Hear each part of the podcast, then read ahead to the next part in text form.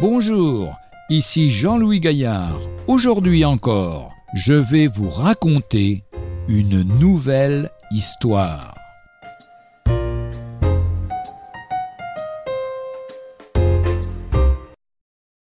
Utiliser la puissance de Dieu. Le célèbre compositeur Franz Joseph Handel était interrogé un jour par un éminent musicien intrigué de savoir comment il pouvait retrouver si rapidement sa force intérieure après une période d'effort intense.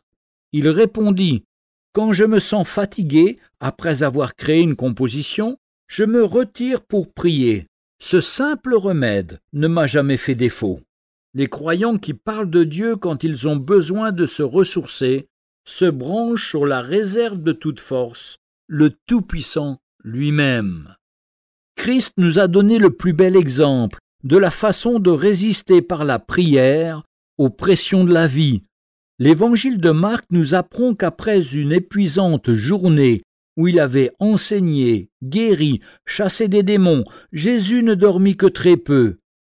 Avant le lever du soleil, il se retira dans un endroit à l'écart pour s'adresser à son Père et renouveler sa vigueur spirituelle. Si le Fils de Dieu trouvait nécessaire de réparer son cœur au début d'une autre fatigante journée, combien plus avons-nous besoin, nous autres, faibles humains, de prendre le temps de prier avant d'affronter nos responsabilités? Celui qui se rend compte des complexités et des exigences de la vie ne devrait jamais rien entreprendre sans demander au Seigneur de le diriger nous pouvons avoir confiance que ceux qui se confient en l'Éternel renouvelleront leur force. Ésaïe 40, verset 31. Évangile de Marc, chapitre 1, verset 35. S'étant levé sur le matin longtemps avant le jour, Jésus sortit et s'en alla dans un lieu désert, où il pria.